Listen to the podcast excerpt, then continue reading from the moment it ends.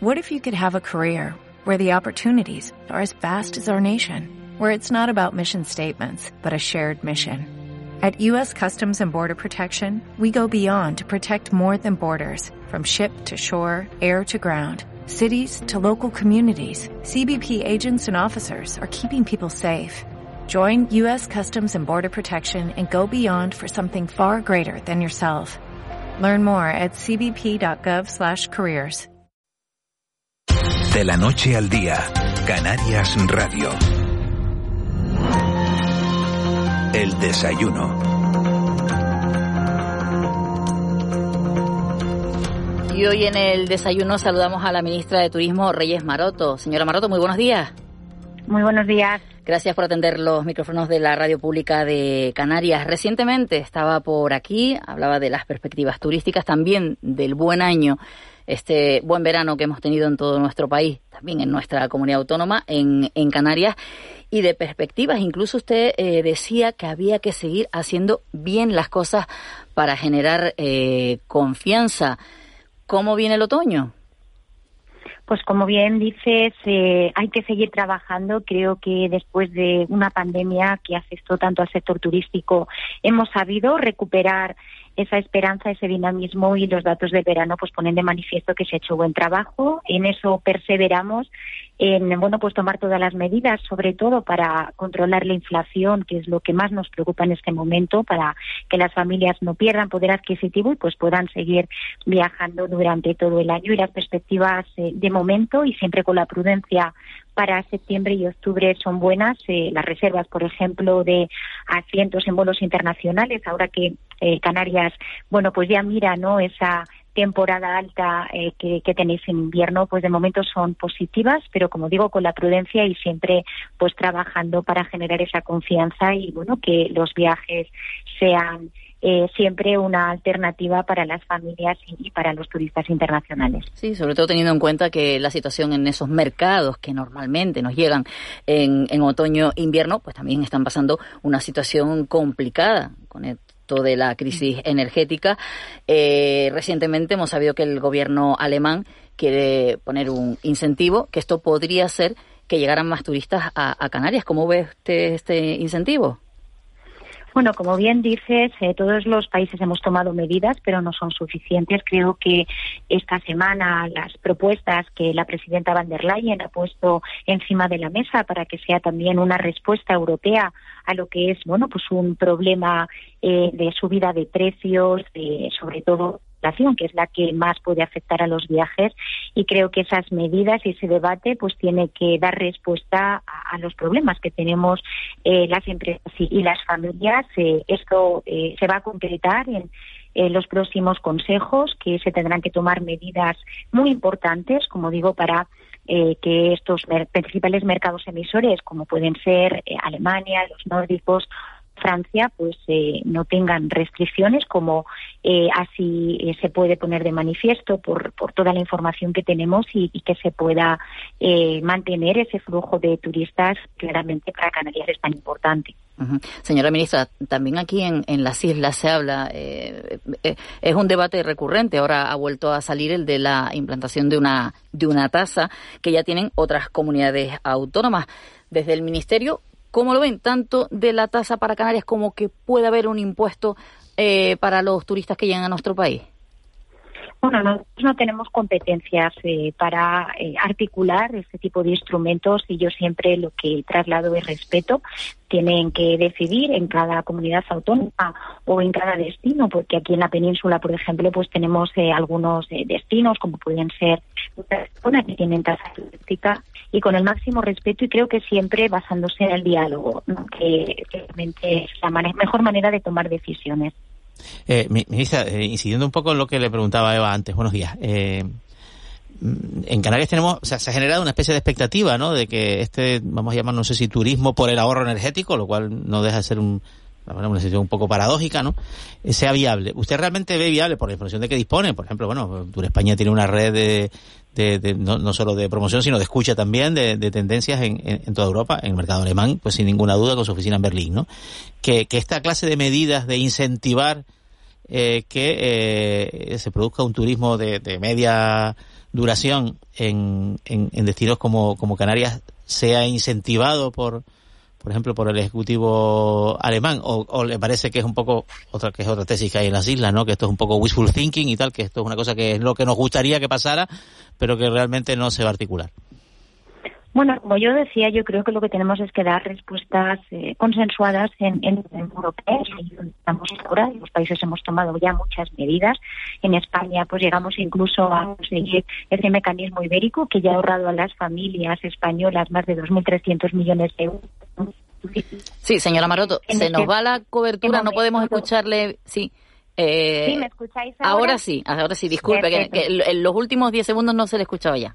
Sí, decía que con respecto ¿no? a la expectativa que se puede crear eh, sobre la llegada de turistas alemanes como consecuencia de esas restricciones que pueden sufrir este invierno, yo creo que aquí lo más eh, recomendable es evitar restricciones. Para eso estamos trabajando todos los países europeos, esa respuesta europea que tiene que venir en los próximos días, porque lo que queremos es que los turistas alemanes vengan, pero a disfrutar sus vacaciones como lo hacían normalmente antes de la pandemia y no, no por, por un motivo tan eh, difícil como es que tengan restricciones. Dicho lo cual, sí hay una expectativa. Yo estuve en Canarias la semana pasada y me lo trasladaban los operadores y los y los destinos, pero creo que la mejor respuesta a, a la guerra, a este chantaje de Putin, eh, es eh, dar una respuesta unitaria, solidaria, y en eso es en lo que está trabajando desde luego España eh, para que todas las economías pues puedan resistir y que los viajes se propicien de una manera natural.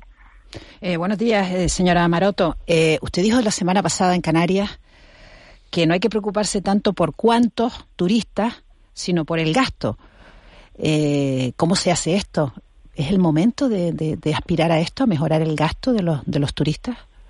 Bueno, lo estamos haciendo. La salida de la pandemia no solo está siendo buena desde el punto de vista de la intensidad, sino que ya vemos eh, cambios en el comportamiento. Ahora mismo estamos ya en niveles prepandemia de gasto turístico y en cambio todavía estamos en torno a un 90%, depende del destino, eh, con respecto al volumen. Por lo tanto, hemos sabido eh, también mejorar eh, nuestra experiencia turística para que estén más días. Está aumentando esa estancia media que siempre es necesaria para que puedan conocer, por ejemplo, mejor las islas, estén más días.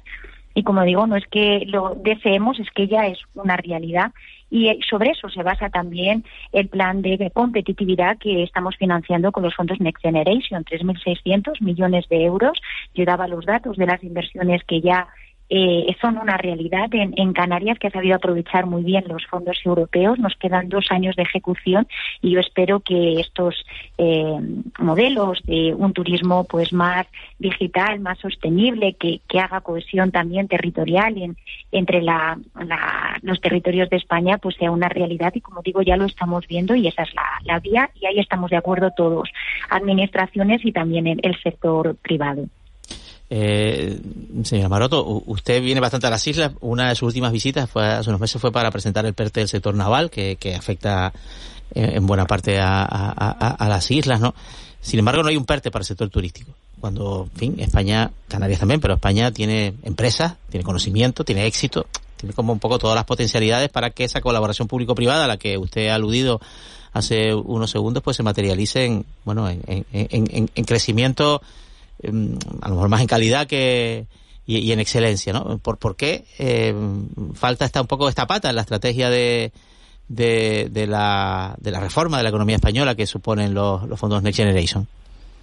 Bueno, yo primero quiero aclarar que la política turística, desde el punto de vista del plan de recuperación, es la cuarta política de inversión son 3.800 millones de euros, creo que es 3.400, perdón, creo que es eh, un eh, impulso a nuestra política turística inédito. Nunca antes se había invertido tanto el sector turístico. El matiz de si es un plan de competitividad o es un PERTE viene de la mano eh, de lo que realmente definimos como PERTE, que lo ligamos sobre todo a las cadenas de valor industriales. El PERTE se asemeja a los proyectos europeos que desde el Ministerio de Industria estamos impulsando. Y como digo es un tema de matiz de eh, qué, cómo lo llamamos, pero desde luego cualquiera que vea ese plan de competitividad eh, que estamos impulsando. Ya hemos eh, autorizado en más de mil millones de euros. Desde luego se da cuenta de que realmente la inversión en, el sector turístico está siendo extraordinaria y bueno, esperemos efectivamente estas inversiones se van a ver en el medio y largo plazo, esos planes de sostenibilidad turística en destino, en los que, por ejemplo, los, la Alianza de Municipios Turísticos Canarios pues está desplegando un plan de 8 millones de euros, los planes de eficiencia energética, el impulso a la digitalización, todo eso, como digo, configura una gran política de Estado. Y digo que eh, la pandemia, si nos ha enseñado algo, es poner en valor el sector turístico. Sin el sector turístico, la economía española nos hubiera recuperado, como también caímos en el PIB, especialmente Canarias y Baleares, como consecuencia del parón de nuestra actividad y sin duda estamos desplegando una auténtica política de Estado que ya se merecía el sector turístico y, nuestros destinos. Ministra, antes de pedirle dos cuestiones. Una que ya sé que la ha respondido, pero era justo el momento en el que se escuchaba mal en el asunto de la, de la tasa turística. Usted hablaba que en el ámbito nacional no, pero respecto a las comunidades autónomas. Bueno, decía que no tenemos competencias en, el Estado. Eh, para articular ese tipo de medidas y que eh, nosotros respetamos cualquier decisión que se tome y eh, lo que pedimos es que se tome en el marco del diálogo. Creo que el sector turístico y, las administraciones, bueno, pues tienen la responsabilidad de tomar las medidas, de articular las medidas que sean necesarias y como no puede ser de otra manera, nosotros respetamos en aquellos destinos donde se han tomado medidas como la tasa turística. Yo ponía el ejemplo de Baleares o, por ejemplo, la ciudad de Barcelona eh, y en Canarias respetaremos las decisiones que se tomen. Lo único que eh, en el marco ¿no? de eh, siempre el diálogo porque creo que es la mejor manera de eh, tomar las, las medidas y sobre todo de acertar que el sector privado y que las administraciones pues nos pongamos de acuerdo sobre cuál es la articulación en este caso de la política turística o de la, de la tasa turística en el caso de que así se decidiera implantar. Mm, y la última cuestión, este fin de semana, bueno, el próximo lunes se cumple el primer aniversario del comienzo de la erupción del volcán en la isla de La Palma. Justo esta semana se reunían los ministros ministros para una nueva reunión de la Comisión Interministerial para la Reconstrucción de la isla desde el área de turismo, desde eh, su área. Eh, ¿Qué políticas hay para la isla de La Palma? Bueno, yo primero quiero trasladar todo el cariño, el apoyo y sobre todo la esperanza a los palmeros y palmeras. Ha sido un año muy difícil y yo creo que las administraciones tenemos que seguir trabajando para eh, reconstruir la isla. Nosotros presentamos en diciembre con el Cabildo y con el Gobierno de Canarias un plan que además llamamos La Palma Renace porque realmente queríamos trasladar eh, ese espíritu no de esperanza de ante bueno la situación tan dramática. Pues nuestra responsabilidad era acompañar a la reconstrucción de la isla. Eh, el plan tiene distintas medidas eh, que están funcionando muy bien y solo, por ejemplo, por ponerles un ejemplo, eh, financiamos 5 millones de euros para los bonos turísticos que están, desde luego, siendo bueno pues una medida muy, muy importante para el impulso de los viajes a la isla. Han participado más de 200.000 eh, visitantes, eh, más de 200 establecimientos adscritos y ha sido, como digo, un elemento de dinamización junto con eh, también el incentivo eh, que aprobó AENA para reducir también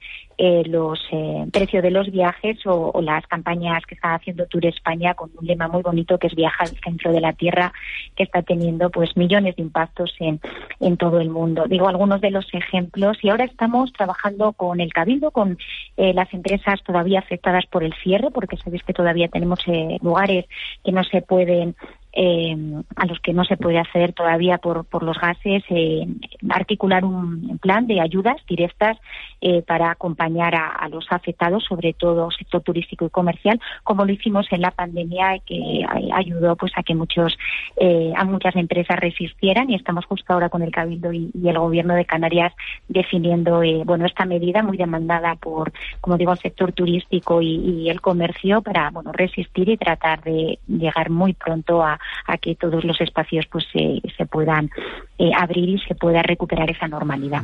Reyes Maroto, ministra de Turismo, muchísimas gracias por atender los micrófonos de Canarias Radio. Buen día. Buen día. Hasta pronto, 8 y 17 minutos de la mañana. De la noche al día, Canarias Radio.